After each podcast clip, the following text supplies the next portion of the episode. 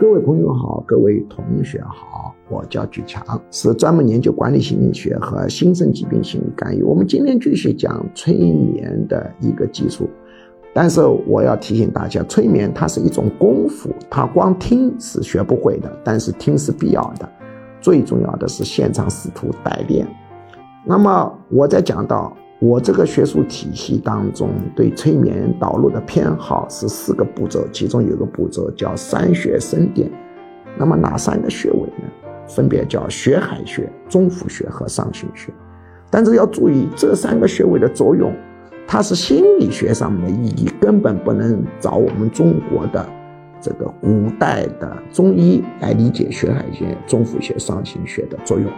当然，血海穴、中府穴、双行穴有生理作用，我也在利用这个生理作用，运用这个生理作用，充分发挥这个生理作用。但是它有心理意义，以后在系列中再逐节讲这个穴位的生理意义。